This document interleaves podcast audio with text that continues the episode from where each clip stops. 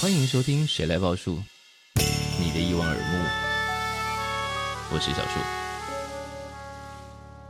欢迎再度收听小树报。小树报呢，啊、每一集都会讲一些我们日常生活里头会看到的、会听到、会感受到的东西。那今天呢，呃，我们要聊聊这件事情。我觉得关于人才啊，我们总是在某些奖项上会觉得啊，某些奖项可能想要鼓励的是某一个区域的人才，但我们也常常看到大家会讲说，哦，好莱坞电影总是非常非常的好。美国非常非常的好莱坞，但如果你仔细看啊，从好莱坞不管是从导演、编剧、演员、配乐，其实就是全球人才大集合。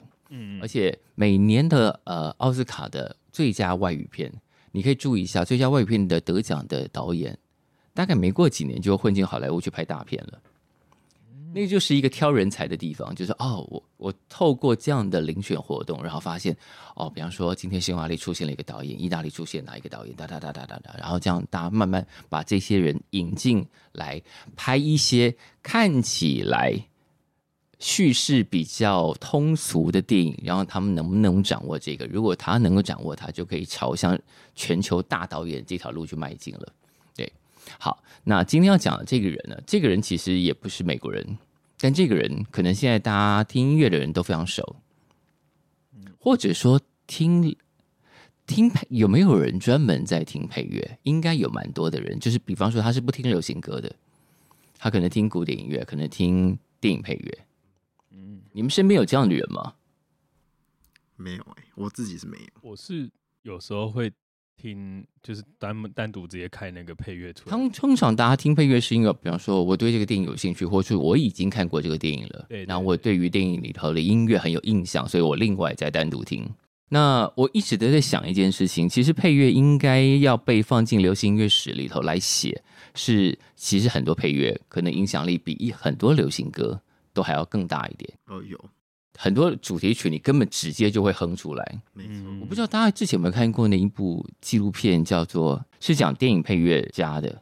然后我那时候非常吃惊的是，很多电影导演原来音乐感都非常好，他们都可以立刻哼出。他们当时做的某部电影的主题曲配乐，而且都哼得很准。那时候在想，哇，这些导演真的也不是出来瞎混的呢。嗯，第一，他们知道要选谁来帮他们做配乐；第二，是他们真的记得住那些旋律，并且即使在访问的时候还可以随口哼出来，我觉得很厉害。嗯哼，好，但今天要讲的这一位呢，应该是很多人可以哼出他的很多段落了。段落，顺丰是不是跃跃欲试？我觉得顺丰可以吧，有版权问题。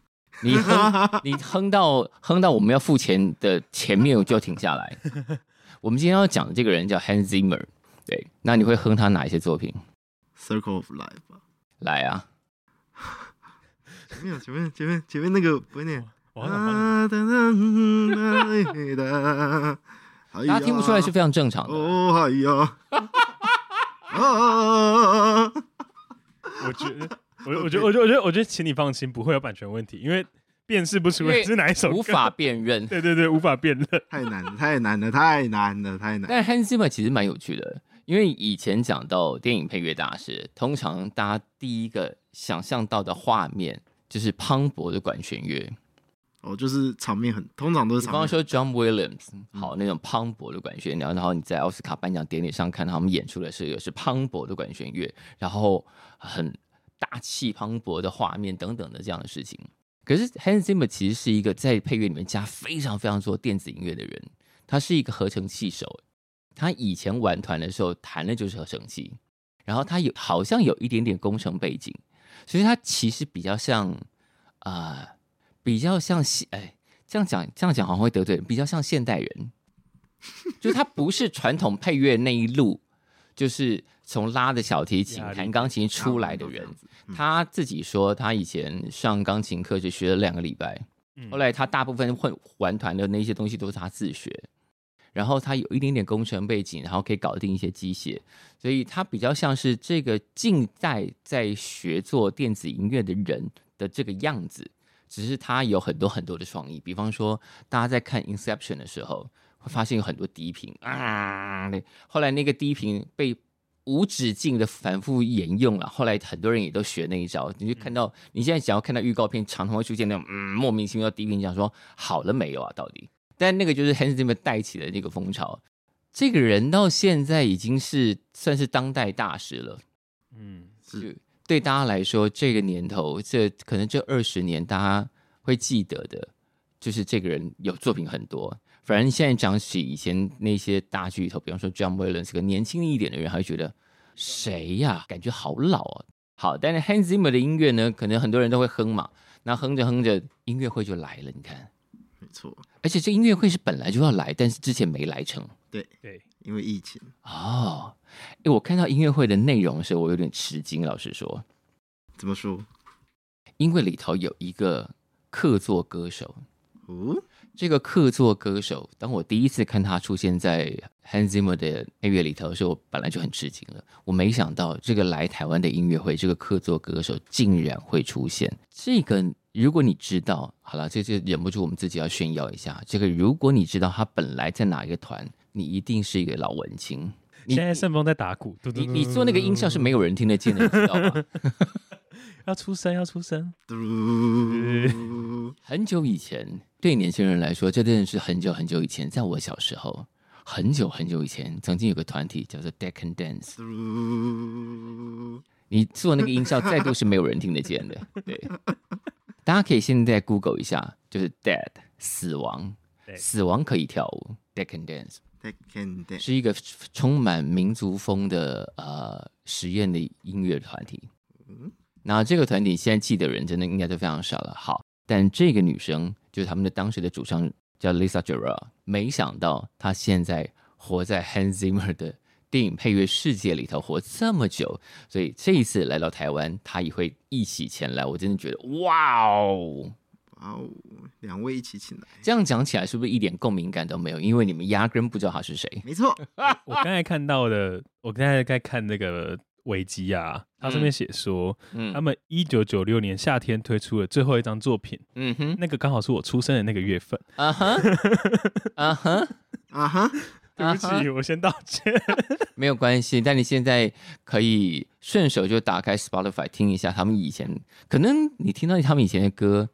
会有一点阴森，阴森吗？嗯哼，OK，这么有趣的风格，因为 Hans Zimmer 很喜欢用一些民族音乐，对，感感受得到，他会放民族音乐的的声线啊，然后特别的乐器，然后他还喜欢搞一些怪，他喜欢弄一些怪声音在里面，嗯，但这个都不阻碍他成为现代的大师。我觉得这件事情其实应该可以鼓励更多人，就是如果他。这样做在以前听起来是一个比较不流行的做法，现在都可以成为大师。那做流行歌的各位应该要更勇敢的去突破流行歌的框架。嗯，没错，对。当然，一方面是因为我觉得、啊、那些声响，因为搭在电影里头，大家比较容易吞得进去了。因为以前，比方说大家在听古典音乐的时候，听到后来接近，比方说后期浪漫派或者是现代乐派，听到现代乐派很多不和谐声响的时候，也都觉得哇，是洪水猛兽。可是放到电影里头，那些洪水猛兽，大家还不是照吞下去？突然就合理了，突然就觉得哇，好有张力哦，哇，好诡异，好好气氛哦。对，可是你像你坐在国家音乐厅里头听一个现代乐派的作品，你一定要坐立难安，就是嗯，这个曲子怎么这么这么不流畅啊？了解，对，好，但 Hans Zimmer 真是把这件事情已经透过影像化的力力量，然后让很多人对这些怪声音。所制造出来的宏伟的或者想象，有很多很多的感动。刚刚讲到有 Lisa Gerrard 会亲自出现，光这一点对于我们这种老文青来说，就已经是一个非常感动的点了。好，九月在台北流行音乐中心的汉斯季默好莱坞王者之音的电影音乐会就要来台湾了，期待大家一起现在听到的时候马上去购票。你那个马上去购票的力道好弱，应该有人期待了三年，好不容易。哎，听说过程中是没有人退票的。对，哦，因为因为我朋友，我朋友有找我去，他也是买了，就一直这样子等着。哎，我觉得这个点蛮屌，就是第一没有人退票，第二是买票的人都很清楚的知道自己把票收在哪里吗？真的不会搞丢吗？嗯。可可能是可能是买了电子票券还没领出到现在哦，我觉得他真的蛮感人。我想一张票可以留个两三年不搞丢，我觉得了不起，要证明大家对 Hans Zimmer 的爱。这是不是以前有人做过一样事情？例如说今年卖明年的什么情侣套票之类的？这种就是另外一种残忍，就是谁晓得到明年会不会分手呢？朋友都会有可能翻脸，何况是情侣？但这种事情，呃，其实，在世界各地的演唱会都是这样嘛。嗯，就是你一定要提前买。对，但谁晓得三个月之后会发生什么事呢？